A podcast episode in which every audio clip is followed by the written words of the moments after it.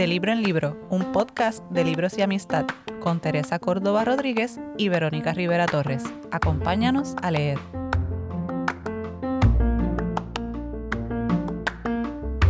Les damos la bienvenida a De Libro en Libro, un podcast de libros y amistad. Yo soy Tere. Y yo soy Vero. Y Corilla les saludamos desde donde más. ¿De dónde más?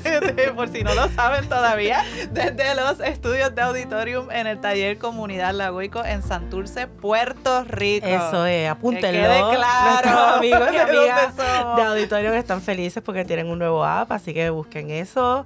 Eh, también estamos contentas porque hoy es nuestro epi- episodio 14 de este proyecto que a veces llamamos podcast. Eso. Así que ya saben, utilicen el hashtag de libro en libro 14 Sí. para todas esas publicaciones que ustedes van a hacer en sus redes sociales sobre el episodio de mayo. De esa forma, pues nos podemos encontrar y, y seguir creando comunidad. Y este episodio, hay que decirlo, es posible Decirlo. gracias al apoyo de Lingobox Translation Studio para todas sus necesidades de traducción, interpretación, edición, corrección de textos. Confíe en la mejor agencia de traducción.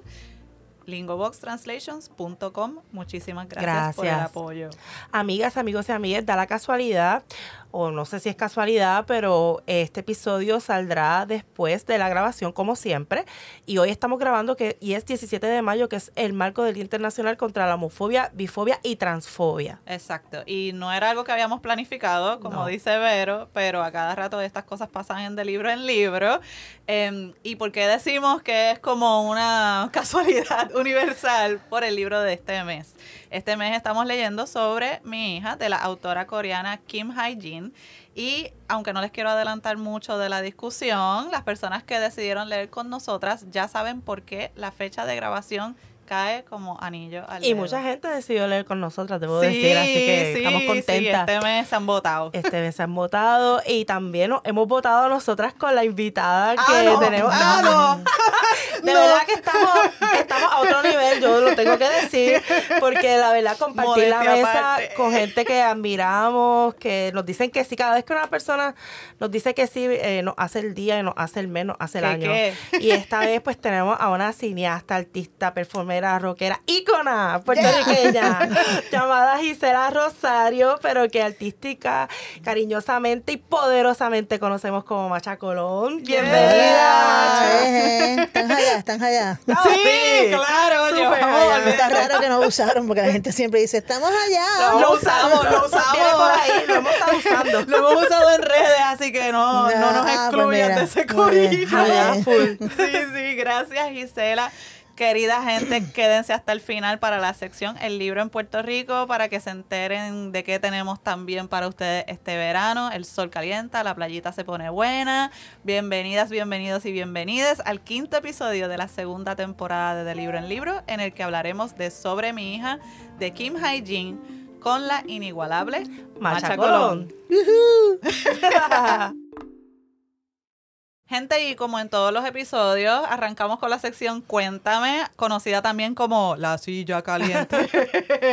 Pero tranquilo todo el mundo, en verdad, esto es para pasarla bien y para conocer mejor. Nerviosa. para conocer mejor a nuestras personas invitadas que hoy, hello, casi nadie. Yo tengo mucha curiosidad por saber ¿Verdad qué que tiene sí? que Yo decir. también. Yo también, yo también tengo curiosidad. Muy bien, pues mira, son cinco preguntitas. Vamos con la primera. ¿Qué tipo de libro te gusta leer? Eh, lo- los que me obligan, como este. Eh, en realidad estoy, llevo ya unos años que no, o, o en verdad llevo unos años que no, que no, que no leo. Se me hace súper difícil. Eh, yo viví muchos años en Nueva York y pues, ¿verdad? Lo que la gente dice, en el tren era una manera fácil de tener un espacio Claro. de lectura y pues sí, eran años en que leía todo el tiempo porque eso era el gran compañero, el libro. Pero al regresar a Puerto Rico perdí, perdí la costumbre, perdí ese espacio. Eh, creo que la última vez que, fíjate, se me olvidó buscar el, el año, la, primer- la última vez que leí un libro que, y de principio a fin y me lo gocé, es un libro de una artista multi- multidisciplinaria que se llama Miranda July, que, que hace de todo y escribió un libro que es una historia súper rara y loquísima y súper interesante. Y hubo así como... ti, Tere, que eres la rarita del grupo.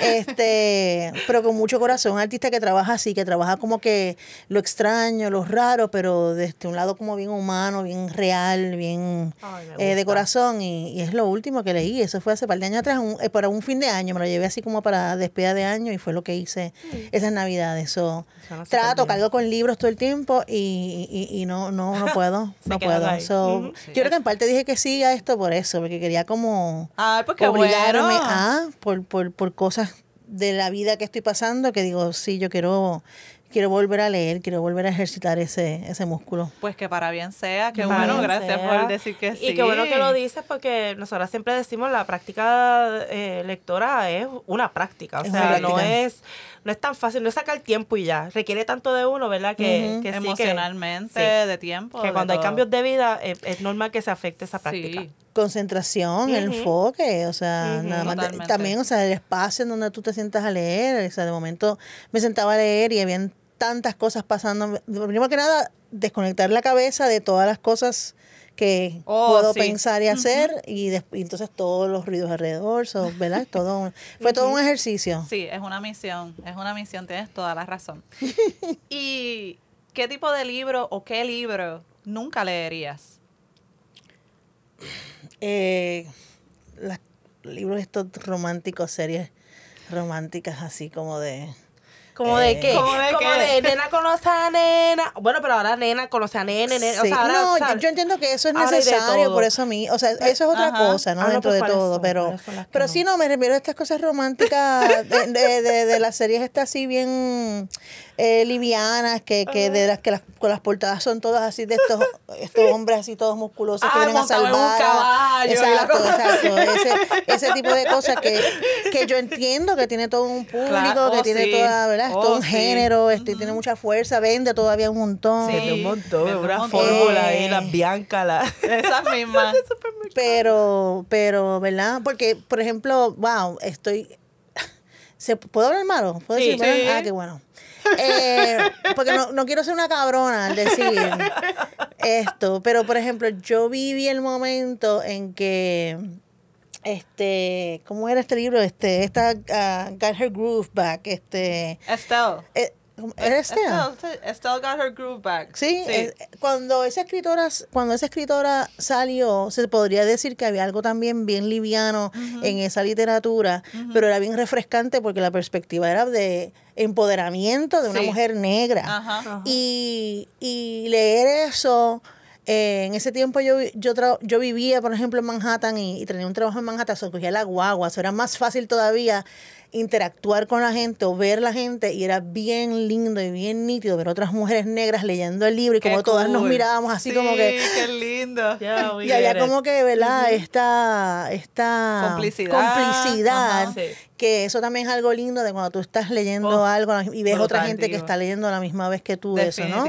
Este, con Harry Potter también pasó. Sí, po- con Harry Potter pasó también, sí. eh, ¿verdad? A otro nivel. Pero ya ese nivel que también es algo que tiene que ver con más adulto, que tal vez tú no esperas tener ese tipo de, eh, de complicidad o de cosas que, que, que sientes que puedes compartir o guiñarle el ojo a alguien, pues era, era bien lindo. Yo creo que eso, por lo demás, yo crecí, a mí me encantaban los libros de misterio, yo era una Ah, fanática de los Hardy. Boys, Nancy Drew. Ay, qué linda, sí. Eso era, eso era lo que yo leía todo el tiempo. Ciencia Y ficción, Octavia Butler para mí. Ay, perdón, estoy No, adelantándome a preguntas, pero No, no, no, te iba a decir que hablando de esas series que tantas han sido llevadas al cine. ahora sí. Ahí viene nuestra próxima pregunta en la que hay, hay diferencias de opiniones Ajá. este, entre las personas Y no va a invitadas. ser interesante en vista de que no has leído. Hace mucho no. tiempo, Ajá. exacto. Ajá. Y es decir, eres de las personas que tiene que leer el libro antes de ver la película No. o te da igual. no, No, no, igual. porque son dos medios distintos. Ok, que son cosas completamente Eh. distintas. Eh, lo que pasa es que Vamos, es imposible. O sea, yo leía este libro, por ejemplo, y Sí. yo lo estaba visualizando. Oh, y yo pensaba, sí. esto va a ser una película y esto puede ser una gran película. Eh, ¿Verdad? Y hay de los que dicen que una- un gran libro no hace una buena película este y, y que un mal libro puede hacer una, Sí, una sí, gran sí. película. Sí, y eso es, y eso es cierto, Sí, porque es que una sí. cosa no, no, no hace automática la otra. Hay veces que hay Eh, películas que a mí me han gustado más que el libro. Claro, claro, claro que sí, sí. sí, sí. Eso Este, pasa. y, y, y pues nada, que no, no es algo que es automático, pero que sí es interesante ese reto de tú ver si alguien pudo interpretar de la misma manera que tú lo visualizabas. Ajá. Pues eso siempre es interesante. Y, y- o la magia de, de que de un libro tiene que tú sentiste y de momento decir, ay, lo lograron, qué, qué chévere. o no, no lograron eso. O sea, Sí. eh, y pues, pero no son lo mismo, no es lo mismo, no es, la misma, no es el mismo proceso. es- No, para nada. hacer una película es mucho más difícil.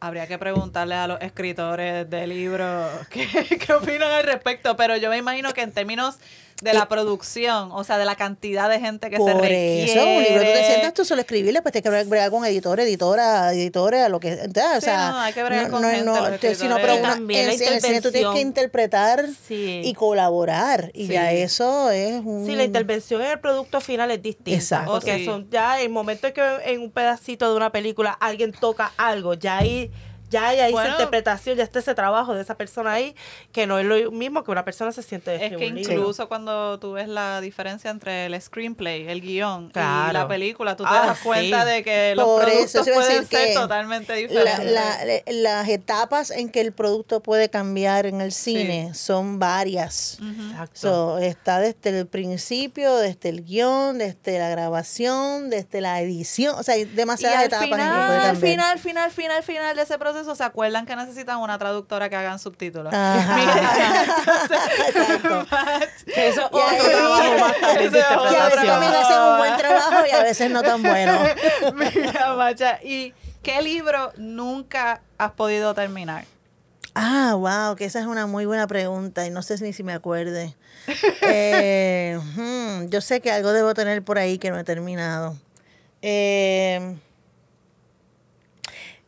voy a... Wow, te- yo creo que tengo varios. Pues muy bien, Tengo pero varios. Esa, es una respuesta válida. Tengo varios. Y voy a decir que uno de ellos es, y me interesa mucho, y no, no sé por qué, creo que sé por qué estoy bloqueada con eso, pero es una un libro que es, no, pues, ¿puedo decir que es biográfico? No sé si es biográfico, de, de la vida de Clemente, Ok. de Roberto Clemente. Ese, es- Ok. ese es un libro que tengo uno ahí que... publicado recientemente, más o Mm, menos. hace ya unos años. Duprey, porque Duprey escribió algo. Es algo en inglés, un, de un, Ah, escrit- pues, de un ok. escritor americano. No lo conozco. Ah, No sabía que conozco, no. existía. sí. Y por el contrario, y para ir cerrando ya esta sección, ¿qué libros siempre recomiendas? Eh, hmm, wow, eso es que dependería como para quién, ¿no? Este, para mí los libros de Alice Walker fueron Mm. increíblemente importantísimos en mi eh, conocer- conocimiento y reconocimiento de quién soy como mujer, como mujer afro, mujer queer, o sea, fueron clave, clave, clave como feminista eh, y asimismo, ¿verdad? Y toda una literatura eh, feminista que yo creo que es súper importante. Eh, y uno de mis sueños es hacer un, hacer un, hacer un libro en película o un libro de Alice Walker. Este, Lo escucho aquí primero, gente. este, sí, vamos a ver, sigue siendo un sueño. Eso va a pasar, eso va a Este, Y yo, y Octavia Butler también es otra, un trabajo, otra escritora que también, o sea, leer ciencia ficción desde la perspectiva de una mujer también afroamericana eh, fue demasiado este impactante y revelador. So, em, sí, sí. Qué bueno. Y Wow. muchas gracias, Gisela, por compartir esos libros, gente, para las listitas. Ay, que han venido un montón de recomendaciones que son así increíbles, Ah, ¿verdad? Y sí. nos dan vista a cómo es la persona invitada que tenemos hoy. Muchas Mm, gracias. Gracias. De nada, gracias a ustedes. A veces un libro nos abre las puertas a un mundo lleno de magia y fantasías. Otras veces nos enamora con palabras hermosas y con la poesía. Y en otras un libro incómoda, porque nos confronta con las luces y sombras de una realidad que nos resulta demasiado cruda, demasiado dura y sobre todo demasiado cercana. Ese es el caso de Sobre mi hija, de Kim Hae-jin. La autora, nacida en Corea del Sur en el año 1983, nos presenta una historia contada en primera persona por su protagonista, una mujer de más de 60 años, viuda, madre y de profesión cuidadora de personas ancianas. A través de su propia narración encontramos el mundo familiar y laboral de la protagonista. En el primero, nos topamos con su lesbofobia al sentirse forzada por razones económicas a compartir su techo con su hija y la pareja de esta, otra mujer. Y en su mundo laboral encontramos su ética en el cuidado de otra mujer muy anciana que está en los últimos días de su vida, lo cual delata las ansiedades y miedos de nuestra protagonista ante su propio futuro. Este libro nos brinda la oportunidad de examinar y reexaminar nuestras posiciones no solo sobre las diversas formas del amor, sino también sobre el cuidado y la solidaridad que brindamos a las personas que más lo necesitan. Hablemos de Sobre mi hija de, Kim, Kim Gracias, Pero, por ese resumen. Qué bonito. Te botaste este mes. Muy lindo. Thank you, thank you. Muy bien. Yo quisiera que empezáramos la discusión por la protagonista de este libro, que no tiene nombre. Nunca conocemos el nombre, de la protagonista del libro. Sí conocemos los nombres de las personas que les rodean. Pero quisiera usar como pie forzado para que Macha comente sobre esto um, una cita del propio libro en el que la protagonista, que es a su vez la narradora del libro, dice lo siguiente. No sé cómo explicarle que siento que esa mujer que está postrada con las manos y los pies atados soy yo misma. No tengo manera de describir esa sensación que me parece tan obvia. ¿Es culpa suya que esté desamparada? Me veo reflejada en ella porque he dejado de esperar que mi hija me apoye. Quizás, como esta mujer, también yo y mi hija seremos castigadas con una larga espera de la muerte al final de nuestra vida interminable. ¿Será eso lo que trato de evitar desesperadamente? Quisiera, para mí esa cita fue bien central en, en la perspectiva de esta persona que como bien mencionó Verónica, eh, niega la relación de su hija con otra mujer. Entonces quisiera que empezáramos la discusión por ahí, ¿verdad? Es, que hablemos de esa protagonista de este libro. Mm, parece que soy yo la que tengo que hablar. Sí, sí, sí, sí, tú eres la invitada. Tú eres la invitada.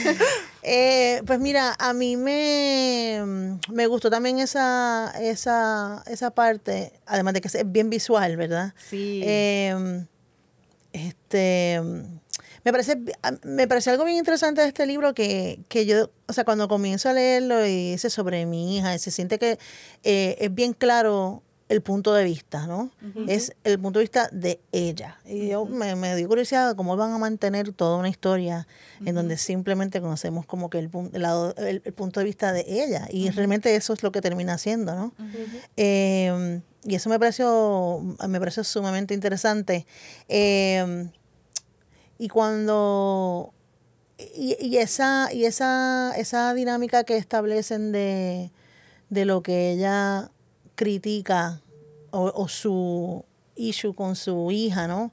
Que, que sí, sí es verdad que, que ella no está aceptando la realidad de su hija, pero y esto tal vez es una, puede, se puede decir que tal vez es una diferencia boba, pero de semántica, pero yo pienso que son cosas que son más profundas, pero yo creo que es más, que ella vuelve y lo habla mucho al final, de cómo ella no puede soltar la idea de lo que su hija no va a hacer, de lo que no va a ser la, la, vida de su hija. No es tanto que ella no, no pueda aceptar lo, lo diferente, es que no puede, no puede aceptar que ella no vaya a querer o tener esa parte eh, de su vida pero también es desde el miedo, ¿no? Eh, es toda una cuestión desde el miedo de lo que la vida le, le va a dar y, lo, y, de, y, de, lo que ella ve que va a ser el futuro de, de, de, su hija, que también es algo de lo que ella habla, ¿no? Como que cuando ella bueno, me imagino que podemos hablar de las cosas que pasan en el libro porque sí, esa es la idea, esa es la ah, idea. gracias. Sí, porque si no, sabe que aquí hay sí, spoilers. spoiler, full. Por, por, si no lo saben, hay spoiler aquí, gente. Sí, o sea, libre, toda esa libre. cosa de cuando, ¿verdad? Siempre nosotros la- los humanos tenemos unas acciones conscientes y toda, una, toda esta cuestión inconsciente. eh, y yo creo que es algo, es algo bien, bien rico y bien chévere en este libro, de cuando ella trae a, a Jen, de que decide Sí. cuidar a Jen. eh, y dice que es para que, también un poco para que su hija y la chica eh, vean, Vean, lo que lo, confronten con la la posibilidad. de lo que el futuro de ellas va a ser. Ajá. Eh, ah, sin darse cuenta a la misma vez que ella está haciendo un acto tan hermoso de cuidar a la otra persona que, Sí. que de por sí es también demostrarle la posibilidad de lo que sí puede ser. Exactamente. Eh, y em, Y a su vez, perdóname. No, no, no, por eh, Y a su vez también viviendo la contradicción de haber hecho, entre comillas, las cosas como se suponen y ella también estar sumida en esa soledad y en ese terror absoluta de acabar sola em, como acabó Jen. Yo, yo quería, y, y le quiero contar a Macha porque tal vez ella no lo sepa. Tere eh, lleva hablando, comentando este libro desde que nuestros amigos de Bajo un Árbol de Carambola nos lo hicieron Sí. llegar. Y decía, lo describía como bonito. ¿Tú te acuerdas de eso, Tere? Sí. Yo no entendí, yo le he estado dando la vuelta al libro. ¿Dónde, es que- ¿Dónde es que Tere ve lo bonito? Yo tengo que, yo tengo que decir... Te lo explico te te tira al medio, te tira al medio. No, no, pero en realidad eh, a mí me costó mucho trabajo esta lectura, pero un montón. Sobre todo porque lo más que llama la atención de la lectura y de lo que se habla cuando uno ve de que, que comentan es la cuestión de que esta es una madre que se confronta, ¿verdad?, con la, con la relación de, de su hija con otra mujer y cómo ella lo maneja. Pero en realidad el libro es mucho más y es un constante, eh, una lu- lucha personal que tiene Sí. esta mujer sobre el futuro, una ansiedad que no podemos decir que es una ansiedad eh, ni arbitraria, ni que es una ansiedad que no está eh, justificada, ¿verdad? Que es la cuestión de las mujeres cuando llegan a, a A cierta ancianas y se quedan solas. Y entonces, claro, está por un lado la lesbofobia, que no hay duda de eso, ¿verdad? Porque no es solamente que ella la niega, sino que la rechaza y es muy violenta. Sí, muy violenta. Entonces, sí. tenemos a esta mujer que es muy violenta eh, en, en relación, ¿verdad? A- atendiendo la, la relación y las decisiones de su hija. Y al mismo tiempo es una mujer que vive atormentada y completamente eh, eh, preocupada de qué va a pasar con su futuro y con el futuro de su hija, por, por lo que decía Macha, ¿verdad? Este, que, ¿Quién me va a cuidar? Era una mujer viuda de más de 60 años que cuidaba a personas ancianas. Y lo hacía de una forma, yo hablo en el resumen de ética, porque la verdad es que lo hacía como, era el sueño de la cuidadora que todos quisiéramos, ¿verdad? Que cuidara a un ser amado. Porque ella incluso, pues, hizo lo indecible, se, se ¿verdad? la, se la lleva para a su respetar casa. la dignidad de, de esa, de esa anciana a quien estaba eh, cuidando. Pero a mí me costó mucho, fue bien triggering la lectura. Primero, eh, la cuestión de, de preguntarse en el futuro, esta cuestión de mi hija no va a tener hijos, yo no tengo hijos, no tengo, es una decisión que he tomado. Así que fue triggering por ahí, ¿verdad? Porque eso es lo que la sociedad te enseña de como que los hijos eventualmente son los llamados a cuidarte, pero nosotras sabemos que eso no es real. No. Y entonces está eso y también está la situación del cuidado que le damos a nuestros viejos y a nuestras viejas. sí. Que ella lo describe, ahí sí que yo tengo que decir que la autora, wow, o sea, lo describe como es, como es. Eh, porque lo he visto, o sea, yo sé lo que es la soledad de gente anciana que está en un hospital y que grita pidiendo agua. Y nadie, las enfermeras tienen que ignorarlo porque tienen un, un pasillo entero de gente a quien atender y no tener un familiar allí al lado que la cuida. Así que a mí la lectura me costó y puse un montón de mí para poderla terminar porque a ratos quer- quería no terminarla porque me estaba confrontando con unas realidades que yo siento muy cercanas y que no necesariamente hay un final feliz. Algo que me gusta de la, de, de la novela es eso, que a mí me parece que la autora nos quiso, no resolvió nada mágicamente. Sí, no. Como que hay aperturas, porque el amor va más allá, ¿verdad? Y, y esta señora, a pesar de ser tan violenta eh, con relación a su hija, tiene un corazón, porque a toda esta recibió a, a- a la hija en su casa. Cuando la hija le estaba exigiendo unas movidas no económicas ahí que a mí me causaron un poquito de... como abogada se o, como, o como lectora, Verónica. Y como todo, cuando, porque la historia comienza con la hija poniéndole una presión Sí, bien claro. fuerte Sí, sí, económica. sí, totalmente. Pero totalmente. eso para mí es una de las cosas eh, bien buenas del libro y es que ninguno de los personajes, o bueno, digamos la, la madre y la hija, no, no son personajes idealizados. No son personajes perfectos, no son personajes tampoco de todo, del todo terribles. Y el que empiece esta, este libro con ese conflicto en el que la hija que es discriminada está pillando a la mamá por la pared, o sea, también la autora te está poniendo a ti en 3 y 2. Em, pero quería comentar sobre esas salidas, y a lo mejor Macha después puede intervenir también. Esas salidas em, y lo de encontrar el libro bonito. Pero justamente por esas salidas y esa apertura y esos pequeños atisbos de luz es que yo encuentro que la novela es tan bonita porque es verdad que nada se resuelve y sin embargo vemos una evolución en ciertas cosas. Y así es que es. Así es. Así es que es cuando hay evolución, ¿verdad? Que no es siempre. Y hay amor que eso yo creo que no hay duda. Hay unas pequeñas salidas, unas pequeñas aperturas que cuestan tiempo, que cuestan trabajo y eso se puede extrapolar, ¿verdad? La sociedad también. Pero, pero suceden y cuando suceden, pues son hermosas. Y qué bueno que suceden, ¿no? Dicho todo dicho y ya después que yo vacié mi, mi descarga, este ¿qué piensas? Eh, sí, sí, sí. A, mí, a mí me hizo pensar mucho, me dio mucha curiosidad saber que vi que fue un bestseller en, en Corea y me encantaría saber una Autora muy, exitosa. Sí, me, me encantaría saber cómo qué público es el que realmente la sigue, qué edades, qué, ¿verdad? Porque porque definitivamente es una manera muy, es, el tipo de trabajo que a mí me interesa hacer también, que es como explorar temas eh, y mover a la gente, explorar temas de una manera en que sea familiar y que parezca que es bien es sutil. Sí. A la gente no, lo puede creer. a mí la gente me, decía que se, se, sorprendían que Perfume Gardenia era sutil, porque pensaban que, ¿verdad? Por todo lo otro que yo hago. Y es que yo siento, y, es que para mí es una manera eh, de de tratar de, que la gente se abra a nuevas posibilidades, ¿no? Eh, de una manera sutil, como que la sutileza. En el diario no soy sutil para nada, nomás estoy, te lo puedo asegurar bastante. Pero, pero, pero, pero eh, especialmente en el cine me parece que, o en los relatos, me parece que es una manera interesante de, de, de exponer eh, cosas, ideas, posibilidades diferentes y, tratar de que la gente se abra a otras posibilidades, ¿no? Y esa, y esa, esa decisión de que sea todo desde el punto de vista de la mamá me parece bien interesante, eh, porque más allá de esas primeras eh, qué sé yo, páginas con que, vemos a la hija, uno piensa que vamos a saber más de la hija, pero en verdad nunca, nunca llegamos a esa profundidad con la hija. se, conocemos incluso más a su pareja que, a la hija. Sí, sí, sí, sí. La hija se convierte también simplemente en un en una sombra que, que, es como un espejo también de ella misma, ¿no? porque, porque ellas mismas, ellas no lo saben todavía. Nosotros sabemos lo mucho que ellas se parecen. Exacto.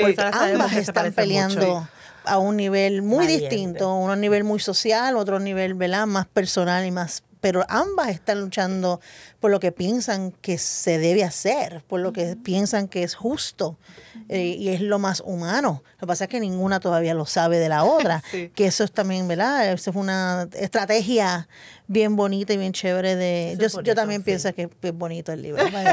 Eh, eh, tal, vez de aquí salgan contándole algo lindo. Eso este, sí, sí, pero eso es bien lindo. Sí, eso, es muy, muy, muy lindo. Y es verdad que yo lo encontraba también, los paralelismos. Y que, y, que, y que nos diéramos cuenta. Pero ella claro, nosotros como público sí estamos viendo que la mamá no lo sabe, pero ella sí crió bien a su hija. Ella está quejándose todo el tiempo de no la crié bien porque mira, no quiso casarse, no quiso tener un marido, no quiere tener hijos. La Eso no la crié bien. demasiado. La, dejé estudiar demasiado. Pero no, ella la crió bien porque le enseñó el valor humano y el valor de un montón de cosas que ella sí está poniendo en práctica. Pasa que ella no lo está. Y, ella lo ve, pero no se lo puede admitir tampoco, Claro, que es lo otro. Pero se lo llega a cuestionar, yo creo que en un momento lo dice explícitamente, se lo pregunta. Ella dice, ella se pregunta cómo seré yo la causante de todo, de todas estas penas. Ah, Porque ella es un alma que todo el tiempo se, eh, tiene culpa. Ella vive con Sí. la culpa encima, Sí. que, que tiene mucho que ver con la posición en que ella está, ¿verdad? Sí. Todo el tiempo ella está con culpa. Eh, a mí me parece, yo, esa protagonista, a mí me encantan las protagonistas eh, así, eh, problemáticas, eh, que no son perfectas. que- y a mí me gusta mucho de este libro la honestidad con la que con y, las, y, y una cierta simpleza, ¿verdad? Es como que es lo que tú ves, o sea, ella está hablando en primera persona y, y es como una transparencia total, porque como entramos en sus pensamientos y entonces están esos cuestionamientos de, pero ¿qué hice mal? Pero al mismo tiempo, qué valiente esta protagonista, dispuesta a perder su trabajo, su sustento por defender a otra, dispuesta a incluso, a pesar de estar en, en desacuerdo con las manifestaciones de su hija y, y, y, y cómo su hija maneja el tema del discrimen en la universidad, ella va, ella llega a las manifestaciones en busca de su Pero hija. fíjate, curioso que tú lo describes como dispuesta, porque yo no lo veo yo no la veo dispuesta, yo lo veo como que es algo que ya no puede aguantar más. Sí. Es algo que simplemente, ¿verdad? Es cuando te cae algo más en el estómago y tú terminas vomitando. No es necesariamente que tú te metiste el dedo a vomitar, ¿Qué- pero sino que estás, que simplemente el cuerpo... ¿Ah? ¿El cuido de la otra persona o que haya ido a las manifestaciones? To- todo, pero también su Ah. crítica, su, su, su, su queja, y ella lo dice un momento, como de, ella usa, le pasa varias veces como que las palabras me salían sin Sí, yo hacer nada, control, ella dice sin la insulta. control, Cuando la insulta, que incluso me parece también bien interesante eso, que no sabemos sabemos cuál es el insulto. Sí. Nosotros sabemos simplemente que ella le dice vete de esta casa, pero no sabemos sus palabras exactas. O también hay- unas estrategias como bien interesantes de eso, sí. de que nos deja nuestra imaginación, porque, ¿verdad? Si hubiésemos sabido tal vez las palabras exactas, pues también sería otra cosa. Tal vez nos quedamos más en el juicio de sus palabras, nos qued- pero no, él no sabe las palabras, nos permite movernos con ella en la narrativa. Eh, el que siempre esté haciéndose preguntas también, yo creo que eso lo hace también que la gente se puede identificar con ella más fácilmente, porque también no te está diciendo que Claro, pensar, no está exacto. digiriendo por ti, sino que lo deja en la pregunta. Y to- hay muchas, muchas preguntas en este texto, hay muchas preguntas de parte de ella todo el tiempo. Y Bueno, eso- el, el texto termina con preguntas. Eso, E- ella se ujú. pregunta, eh, creo que se va a acostar a dormir o algo así, y ella se pregunta si podrá soportar, Ujú. si podrá incluso cambiar su punto de vista sobre lo que está sucediendo. O sea, hay un cuestionamiento final a sí misma eh, que a mí me parece que es importante. Y yo creo que también esta discusión hay que contextualizarla y, y se lo mencioné a Vero hace algunos días con el hecho de que en el país de la autora, o sea, este texto es de Corea del Sur y apenas en febrero de este año se reconoció eh, la existencia em, de las parejas de personas del mismo sexo. Y ahora mismo hay un gobierno que, si mal no recuerdo, también es de extrema derecha. O sea que este libro en realidad está buscando romper como unas grietas em, dentro de la cultura popular coreana para demostrar sutilmente, o quizás no tan sutilmente. Bueno, no, no, en términos de posicionamiento yo lo encuentro bien claro, porque está ahí. O sea, yo no... Claro, sí, Ella no es pero- sutil en el sentido de, de ocult... O sea, ella no... Esto no es un libro en el que los temas centrales o, o las provocaciones de la autora no están ahí. O sea, uno lee y están ahí. ¿Por qué? Porque ella literalmente dice, tengo problemas con que mi hija esté con una mujer, tengo problemas con que, que voy a pasar, que va a pasar en el futuro, cómo es que cuidan a esta persona así, cómo es que no la cuidan. Pero creo que ahí es donde está la fuerza.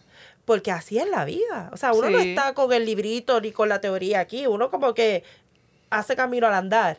Sí, y que es un poco lo que dice que- la, la protagonista también, ¿no? Yo voy al día al día, soportando lo que está pasando. Ella no tiene un plan para el futuro. Ella sabe lo que, cómo no quiere que el futuro se vea, pero no tiene. Pero lo único que ella sí estaba contando con unas cosas que ella empieza a cuestionar, ¿verdad? Y es por eso que su cuestionamiento de, de por qué tratar así a esta mujer que ha hecho tanto, que ha logrado tanto, que le dio tanto a la sociedad, otra que logró tantas cosas, como de momento, porque esta mujer se merece este trato como si no fuera nadie. Sí. ¿Verdad? Que también ella empieza, entonces ahí es que empieza a derrumbarse Sí. su, su, su mundo y su teoría de, de tú haces, tú te portas bien, tú sigues estas reglas, tú haces esto y esto va a dar a esto. Y eso, de momento se empieza a dar cuenta que eso no es así, Exacto. que eso no es cierto. Eh, o que tal vez lo fue un momento, pero ya no lo es, ya no funciona. Lo que funcionaba antes ya no funciona. El haber hecho esto no te garantiza nada, no te garantiza el futuro. Y ella pues no lo puede ver en su hija, pero es lo que obviamente su hija está tratando de luchar y cambiar, pero lo empieza a ver entonces en esto que ella conoce más y es más familiar para ella, o es lo que ella puede entender y reconocer. Que es por eso también que yo pienso que es bien interesante, inteligente de, de, del libro, de, de, de poner ¿verdad? En, en ese mismo nivel de narrativa eh, la, la vejez Sí. con, y la necesidad que tenemos y la vulnerabilidad de la vejez con la vulnerabilidad de la comunidad Plus, ¿no? ¿Y a ustedes no les llamó la atención hablando de la vejez? Esto fue algo que a mí me llamó la atención eh, y que no es algo necesariamente que se toca en el libro, pero esta señora no es tan vieja. O sea, ella tiene 60 años. Tiene más de 60, no nos dicen por- exactamente porque la edad. ella pero tiene dice más de que 60. la señora que está cuidando, Jen, Tiene más de 80. tiene más de 80 y entonces ella tiene 60 años y sin embargo todo el tiempo a lo largo del relato se está quejando de lo vieja que se siente, de lo encorvada que está eh, y de cómo la vejez es sinónimo a que poco a poco te van quitando o te vas deshaciendo de las cosas que te gustan. Y sin embargo, ¿verdad? Yo no sé, pero para mí los 60 años todavía no es una edad necesariamente que se asocie con una vejez profunda. Em, ¿Qué ustedes creen que está pasando ahí? Yo De sí que pienso ella que a se- los 60, una mujer en esas circunstancias... Pero que ella se sienta tan vieja que diga que estoy encorvada, que la muerte me está esperando, que si veo el valle de la muerte y no sé qué. yo cumplí Eh, 40 y yo empecé a hacerme preguntas que no me había hecho ni a mis 30 ni a mis 20. Bueno, pues a lo mejor es Obviamente- que la millennial del corillo se siente No, así como de millennial soy- 60, no, perdón, 61 y millennial está soy bailando también. salsa, ¿qué les pasa? No, millennial soy también, pero, pero no tanto eso. Yo, yo sí, por eso es que a mí me costó trabajo la lectura. Porque a mí yo no lo sentía ajeno. A los 60 años, en el contexto del trabajo que ella estaba haciendo, la precariedad económica, todos los, los pensamientos que tenía en su mente de cómo ella iba a cuadrar para poder cumplir con su hija, que para efectos de ella es un problema adicional porque no se acaba de casar. Exacto. Así que ella, eh, y entonces piensa en su esposo y dice, Dios mío, o sea, este, si El hubiera edificio, estado los vecinos que el- tienen el edificio está- está cayendo en canto y no puede hacer cayendo en nada. canto. Tiene un trabajo que es de los trabajos más difíciles que puede tener un ser humano. Bien físico. Sí. Y tiene 60 años. Entonces, es verdad que no es la anciana de 80 años que no se puede valer por sí misma.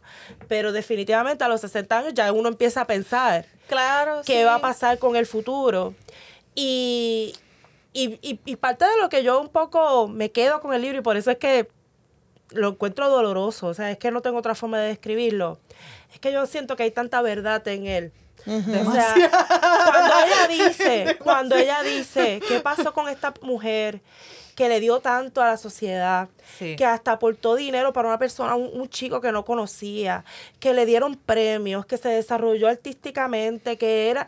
Y mira cómo acaba, esa es la realidad, o sea, es que eso es lo que pasa. Entonces, pues yo, yo, yo me, me molesto, a mí me da rabia, Pues porque bueno. no hay forma de, de manejarlo de una forma poética, por eso yo digo, este libro no, porque no hay forma de manejarlo poética, tendríamos que hacer lo que hacen, algo, ¿verdad? Salir a la calle, exigir, cambiar las cosas, destrozar todo. Eso es eso. Eso es lo que hay que hacer. Pues sí.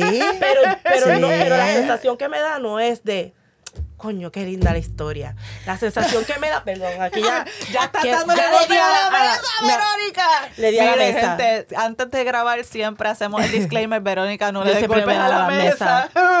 Pero la verdad es que eso es lo que me pasa. O sea, es, un, es un- una lectura que a mí me indica, o sea, el- los sentimientos Pues qué que despierta a bueno. mí no son bonitos. Pero es que yo creo que eso es lo que ella está tratando de hacer definitivamente, eso lo Sí. logra. Y por eso digo, por eso me parece interesante que sea un éxito entonces en Corea y ojalá que mueva a la gente, sí, y sí. que ¿verdad?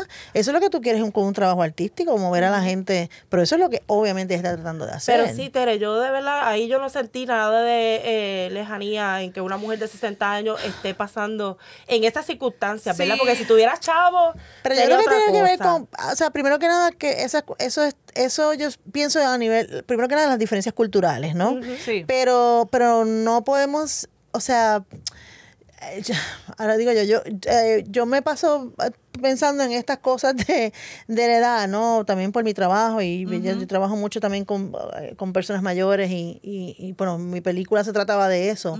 Eh, y, y yo creo que, que, que es bien loco porque estamos viviendo un momento en donde hace poco yo estaba viendo esa cuestión de, o sea, vivimos en las últimas décadas diciendo, ok, los 40 son los nuevos 20, los Ajá. 50 son los nuevos Ajá. 30, Nos dicen los, eso, sí. eh, ¿verdad? Y ahora recientemente estaban hablando de que los humanos van a empezar a durar más de 100 años. Eso, los 60 son como los nuevos 30, una Ah, cosa así.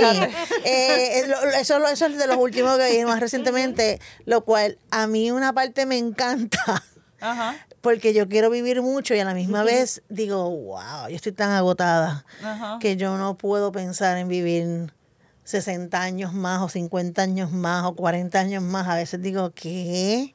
Eh, En estas condiciones. en estas condiciones, sí. en que este tengo que luchar, en que tengo que luchar tanto. Imagínate atendiendo a una persona encamada de 80 años Y, por y- 60 años más, no está fácil. No, no, no, no, no, no está fácil. Este, ¿verdad? Por ejemplo, yo, por ejemplo, mi, mi mamá eh, tuvo Alzheimer, y murió de Alzheimer eh, en el enero del 2018. En sus últimos dos años yo la tuve que poner en un asilo porque yo la cuidé los últimos cuatro años de su vida y llegó un punto que no, en verdad yo no podía. Eh, Y fue lo más, de las cosas más duras que he hecho en mi vida. Eh, y yo digo que yo ahí envejecí, en cuatro años envejecí como, como 20 años.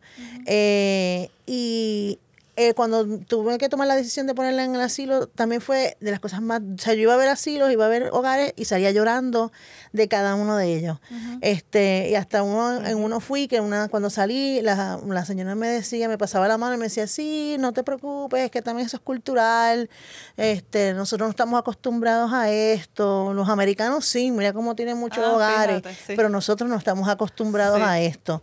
Y eso, y me parece un comentario tan interesante de parte de ella como traerme eso de, de ay, eh, pero es algo muy cierto, sí, Claro. o sea, nosotros crecimos, o sea, mi mamá cuidó a, a mi abuelo, a mi abuela Sí. hasta que murieron y era algo, algo que se asume, ¿no? O sea, cuando yo tengo, un, yo tengo un hermano, se, se asumía que cuando mis padres envejecieran me tocaba a mí cuidarlos, de eso no había duda, a nadie le importa, o sea, y más todavía porque yo tampoco he tenido hijos, no, nunca Claro. he querido. O sea, so- es que la historia, so, la historia ¿verdad? y la literatura está llena de mujeres que tienen que asumir la Ese carga rol. de cuidar ese rol porque o no tienen hijos Exacto. o no tienen marido y pues evidentemente Sí, eso no se pregunta. sí. Se que le toca. No, bueno, y Sí. aunque los tengan, entonces te, Exacto, to- vamos te toca eso. Vamos, Sí, exacto, claro. vamos descartando, pero realmente sí, sí. te toca como quiera. Sí, sí. Eh, este, y, y de momento, de eso, como que de momento hay una, una cuestión de, yo no sé si ella ella se ve vieja y describe como en un momento describe el reflejo, ¿no? Cuando ella en una de las últimas veces que ella está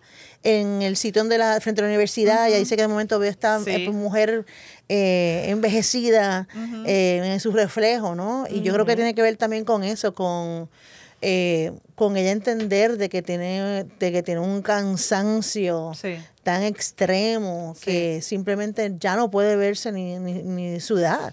So, aquí también hay, hay eso, es como un, una eh, hay un desmoronamiento, una destrucción también de, de, de esas promesas que nos hemos hecho de, de lo que Oh, se supone sí, que nos va a dar la claro. sociedad si, si, si cumples con unas cosa. cosas y, y- y no lo son. Y, y, y cómo somos también... A mí hay algo que me, que me, que me gusta también de que ella responsabili- responsabiliza a las personas individualmente también. No es tan Sí. solo una cuestión de, no es su jefe, sino también ella le cuestiona a la enfermera, a la, enfermera. amiga, como que, sí. Sí. pero tú puedes también decir algo, tú puedes, Sí. ah, ¿por, por qué seguimos? Te dicen que hagas tal cosa. Sí. Tú siempre tienes la decisión de, eh, de decir que no. Y si más decimos que no, pues entonces no lo van, a- no lo van a, no nos van a obligar a hacerlo. Y de hecho hay una de las enfermeras, creo que es la más joven, la recién casada, ¿verdad? Que, que también no conocemos su nombre, que ¿eh? no conocemos la su recién no- casada y la esposa la del, del, profesor, del profesor. que nadie sabe quién es el profesor ni si es sabemos los cierto. nombres de nadie más que de Jen, la, la que ella cuida. Bueno, de- nosotros de- son No, y de. Rain y de Green. pero de son Reina de. Green. que tampoco sabe el nombre real de Green, pero así Sí. es que le dicen. Ella- se queja. Ajá. No le diga así, pero nunca Sí. nos dice el nombre de su hija. Exacto, sí. Pero ese es Green. Y Jen. Exacto. Jen sí tiene nombre. Jen sí tiene nombre. Y Tipat. el- Y Tipat, Ah, el que- chico que-. Jen Le daba dinero. Le daba Ajá. dinero, adopta, no sabemos bien qué fue lo que pasó ahí. Em, pues esta enfermera, que es la más joven, la, la recién casada, sí le dice a la protagonista, a nuestra protagonista sin nombre, estaba escuchando lo que tienes que decir y sabes que tienes Qué bueno. razón, porque lo que dijiste es, Es cierto. cierto. Pero de ahí a que Qué necesar- refrescante. decía. Exacto. ¿Qué- qué- contra qué buenas ideas tú tienes. Hay que tratar a la gente te bien. votaron, pero Sí, ok. eh, Pero gracias, gracias. Ah. También ella fue la que le dio la dirección Ella- ella de Jen. dónde estaba, dónde estaba la- ajá. No, ese, ese corillo que se forma de, de la protagonista con la esposa del profesor, que nunca sabemos quién es el profesor, y ellas mismas lo dicen, mira, no sabemos ni siquiera si Le el profesor porque ella siempre existe. estaba haciendo referencia a Porque él, siempre al hacía referencia a él, pero nunca se le veía con él, ni él llegaba a ningún lugar. Así que sabe Dios siquiera si esa mujer tenía un esposo y simplemente decía, soy la esposa del profesor, porque eso te da cierta seguridad social, digamos, cierto- Claro. ciertos accesos sociales, de alguna forma. Em, pero ese corillo de ellas y de la y de la recién casada, la verdad es que me pareció también como un grupo tan lindo, porque entre ellas se apoyan a su manera. Y la misma protagonista dice, llega un momento en nuestras vidas que en verdad uno no, uno no escucha lo que tiene que decir la otra persona, uno no está pendiente a qué es lo que la otra persona piensa. Y esta es la gente que se convierte en tu gente. Em, y esa me pareció también una perspectiva bien importante de la gente que te rodea cuando envejeces y cuando envejeces en soledad. No, la gente que tienes alrededor, pues es tu gente. Es no hay, hay. tampoco muchísimo de dónde escoger. Em, entonces, pues se forman ciertos lazos de, de compañerismo, de amistad, que, que también pues son de compañía. Y esa es la gente que la acompaña al final cuando Jen muere. Pues ¿quiénes son las que aparecen? Las panas. entre Esas dos personas y Esas amistades de las hijas. Y amistades de las hijas, Porque que, a las que ella renegaba de tener Sí. en su casa también. ¿no? Exactamente.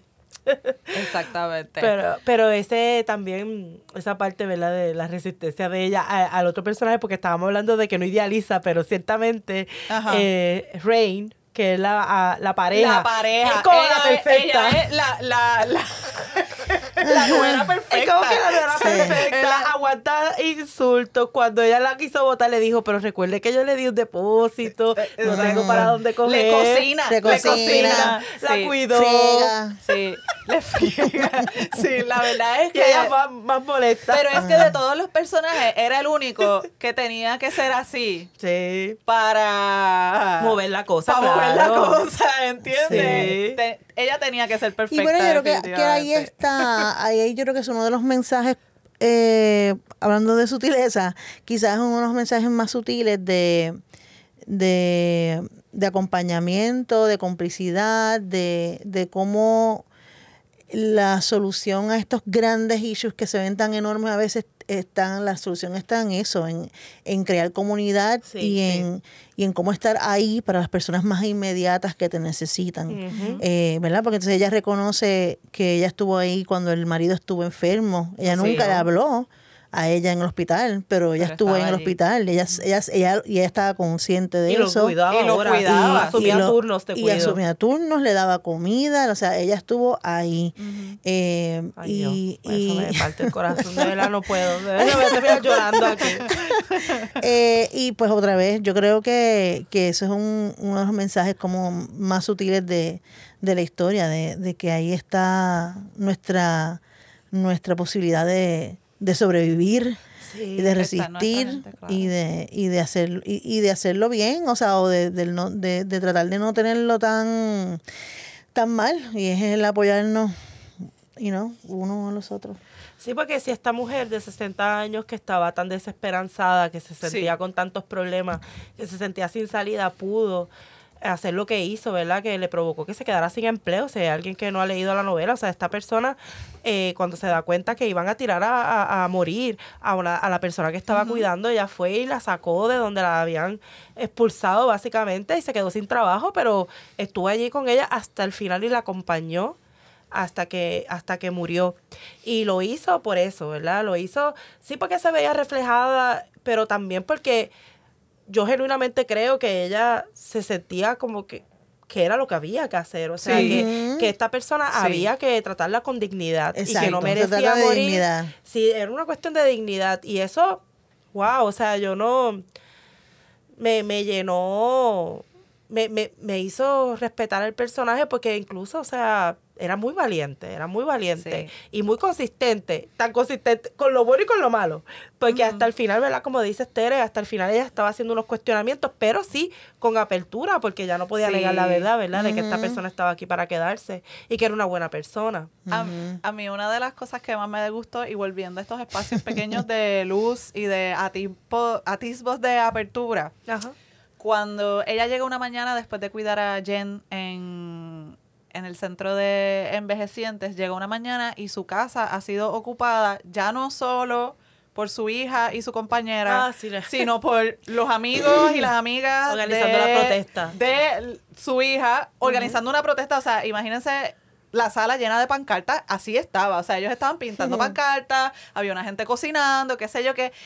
Y ella llega y ve esa escena y lo que dice es algo así como que después de tanto tiempo esta casa vuelve a sentirse como, Como un hogar. Claro. verdad, ella Como lo reconoce. Le cuesta, pero lo le reconoce. cuesta, pero lo reconoce y se sienta en la cocina y allá los amigos la, Le dan agasajan, comida. le dan comida después de su turno tan cansón.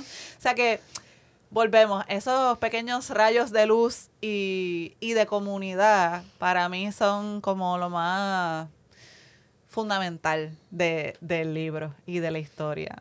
Y yo creo que, yo creo que hablando, ¿verdad? De, de cuán real, tú estabas hablando ahorita de que se, se de que se sentía Sí. bien real.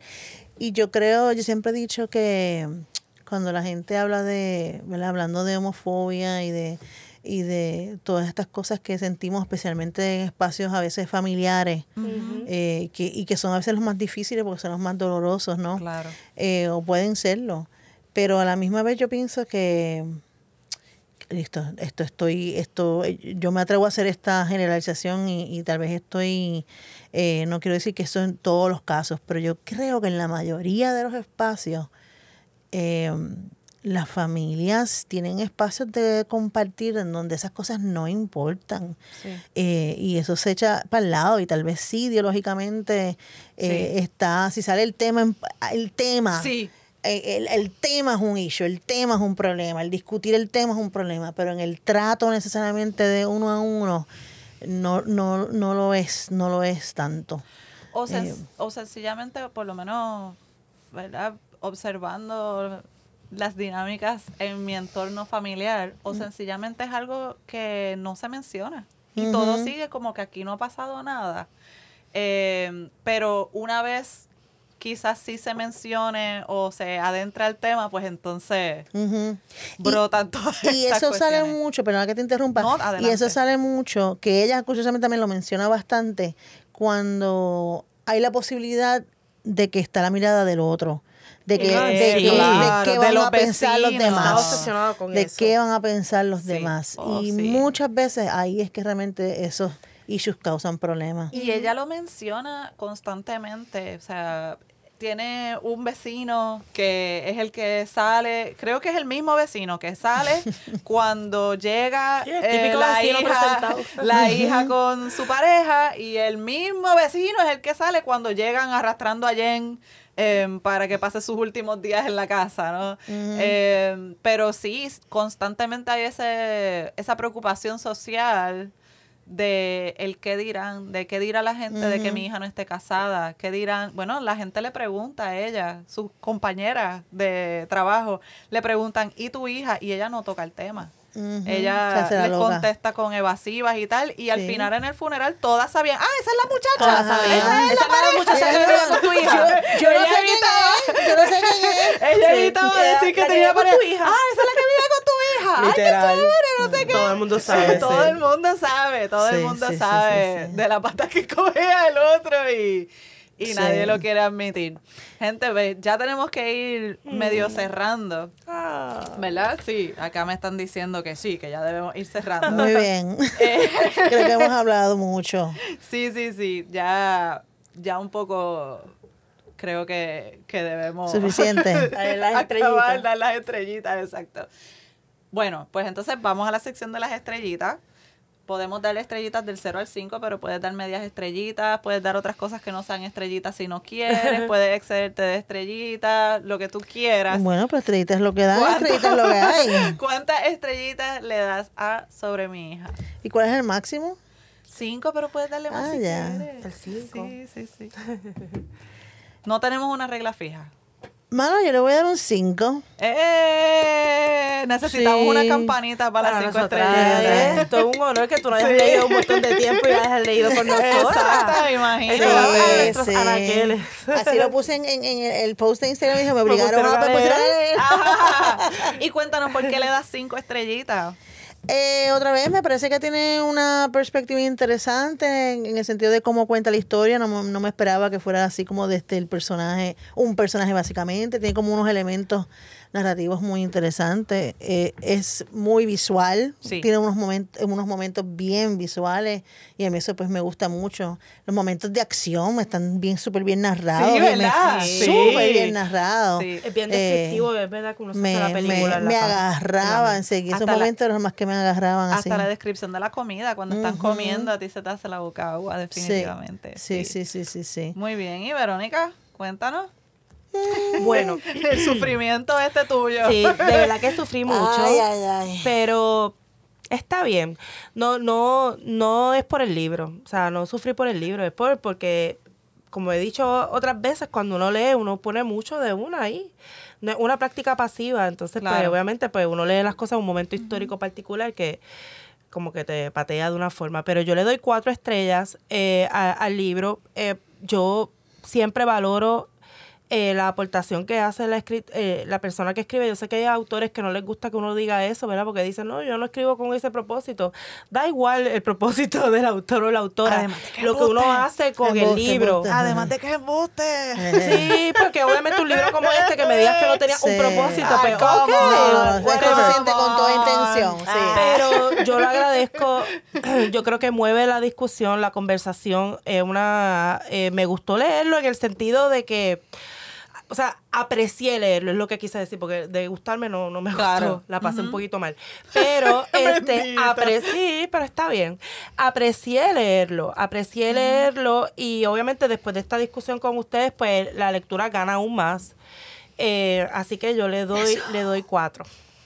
Mira, mira, con dolor. Oye, pero cuatro con dolor en el ¿verdad? alma, Con dolor. Con dolor, que- pero- yo, pero- estoy, yo estoy segura que ese 4 va a cambiar a 5 de aquí a un tiempo. Es posible. Sí. Puede ser. Esas cosas Sí. pasan. Esas Yo, cosas sí, pasan es también. posible. Yo creo que, yo creo que es injusto, o sea, yo le doy 5, pero también tengo que decir que yo lo leía y decía, yo sé por qué ellas me dieron este libro. Yo sé por qué ellas me asignaron este libro. Este libro está, es tan afín a muchas cosas que yo pienso, hago, o sea, mi trabajo. somos. Así Sí, somos. Sí, sí. Así Sí, somos. sí, sí, sí. Pues mira, yo originalmente le había dado cuatro estrellas en mi Goodreads a este libro porque me gustó, pero no era algo que... Nada, hay cosas que en la lectura que también son bien subjetivas, que uno no puede decir, no me gustó por esto, sino que simplemente, pues me gustó, pero no tanto. Esta segunda vez que la leí, pude apreciarla mucho más. Eh, Quizás porque estaba haciendo como un ejercicio más consciente para el podcast. Así que la verdad es que es un libro con unos personajes tan bien desarrollados y con unos grises tan importantes y tan bonitos, tú sabes. Y a mí Vero dice que a mí me gustan los libros raritos, es verdad. Y me gustan los libros en los que no hay salidas fáciles. Así que cinco estrellitas para sobre mi hija. Sí, sí, sí, sí. Yo, yo debo decir que yo, yo en el momento esperaba un final más feliz, un final más No, claro, un final no. más... sí, En mis libros yo- no hay porque finales Si hubiera, habido, si hubiera habido un final feliz, yo le daba tres. Sincera. No, pero- Porque hubiera sido tan poco real. Pero, eso, no, eso, y- pero son decisiones, ¿no? Tú vas Sí, contando una historia y, y como todos estamos acostumbrados también a las historias más eh, comunes, ¿verdad? Como dices tú, Sí. tú lo esperas y eso es parte Pero como sido de las expectativas. O sea, tú tienes que jugar con esas expectativas como quiera, como, como ¿verdad? Como, contando un relato. claro. Tú cuentas con eso, porque por eso mismo es que entonces haces otra cosa, porque es como que vamos por aquí y esta es la gran posibilidad, pero yo voy a decidir esto y eso es una decisión maravillosa. Sí, de este Así libro. es, qué lindo, esa- ¿verdad? yo, yo aprecio esas decisiones. Yo también. Bien, pues muchas gracias De por venir a nada, estar con de nosotras. Me encantó esta Gracias, discusión. gracias. Buenísima. Hermoso. De verdad que sí. Yo no diría que el libro fue bonito, pero la discusión lo fue. Muchas gracias, de verdad. La cara de sufrimiento de Verónica Es real, ha sido People, es real. palpable. El Club Pare de Sí. Sufrir tenemos que tener una sesión. Muchas gracias, muchas gracias. Y gente, quédense que por ahí venimos con más. Gente, y venimos con la sección del libro en Puerto Rico para que se enteren de qué está pasando en la escena literaria puertorriqueña. Yo vengo con un libro y Vero viene con otro. Yo le voy a Ajá. contar a Vero cuál libro y Vero me va a contar a mí qué libro. ¿Qué les parece eso? Dale. Dale, ok. Pues miren, les voy a mencionar un libro que recién, recién se publicó, que recién tuvo su presentación en estos días. Una presentación súper chula con poesía, música, DJ. Bueno, un bótate. Y hablo del libro de Coco y Anís, que es una colección de diferentes ensayos, de relatos y que incluso incluye música de Rafael Cortijo. O sea, estamos en Santurce, estamos brutal. hablando de esto, estoy bien popia.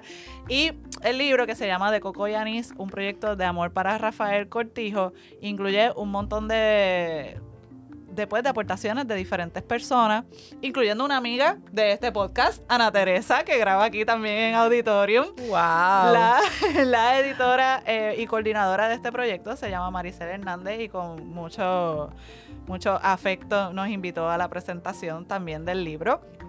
El libro lo consiguen en librerías locales y está, está teniendo éxito, está teniendo auge, así que Qué vayan bueno. y búsquenlo para honrar a esa figura tan importante de la música afropuertorriqueña que fue Rafael Cortijo, que sigue siendo Rafael Hay que, Cortijo, hay, que, hay que leer eso, qué bien, qué bueno. Pues yo les quiero hablar, miren, gente, cuando nosotras empezamos con el podcast, eh, hemos conocido, gracias al podcast, un montón de gente que tiene sus cuentas, que trabaja por la cultura del libro en Puerto Rico, que hace un montón de cosas súper divertidas. Y nosotras estamos encantadas, ¿verdad?, de, de haberlas podido conocer. Y entre ellas está Deb Soto, que ella, muchos de ustedes quizás la conocen porque tiene una cuenta que se llama inserta.pr, donde ella, pues, no solamente... eh, muestra los productos que hace, ¿verdad? Ella hace unos bolsos para proteger los Ujú. libros, pero sino que todo el tiempo está creando contenido alrededor de la Sí, lectura. súper graciosa. Es Además. una persona súper solidaria, bien amante de, de- de la cultura del libro en Puerto Rico. ¿Y que creen? Resulta que es- está publicando su primera novela. ¡Eh! ¡Qué bueno! Bravo, Deb, bravo, estamos bien orgullosas. Y además que ella nos invitó a, a escribir algo, ¿verdad? Sobre, sobre su libro y eso aparece. Eh, tienen, que, tienen que tener Sí, la novela sí, en las manos para que vean. Búscala ahí y nos buscan y nos encontrarán. Pero la novela se llama El susurro de las aves, la editó con nuestras amigas de Ediciones en Serio. Y bueno, pues ahí ella ya, hoy ha publicado que ya están disponibles, ya llegaron, Ah, así pues que vamos para allá, pendiente. vamos para allá. Pues gracias gente y ya saben, aquí la industria literaria, el mundo de los libros se sigue moviendo y gente gestando cosas todos los días. Así que apoyemos, apoyemos la gente que está tratando de impulsar el libro en Puerto Rico. Así es.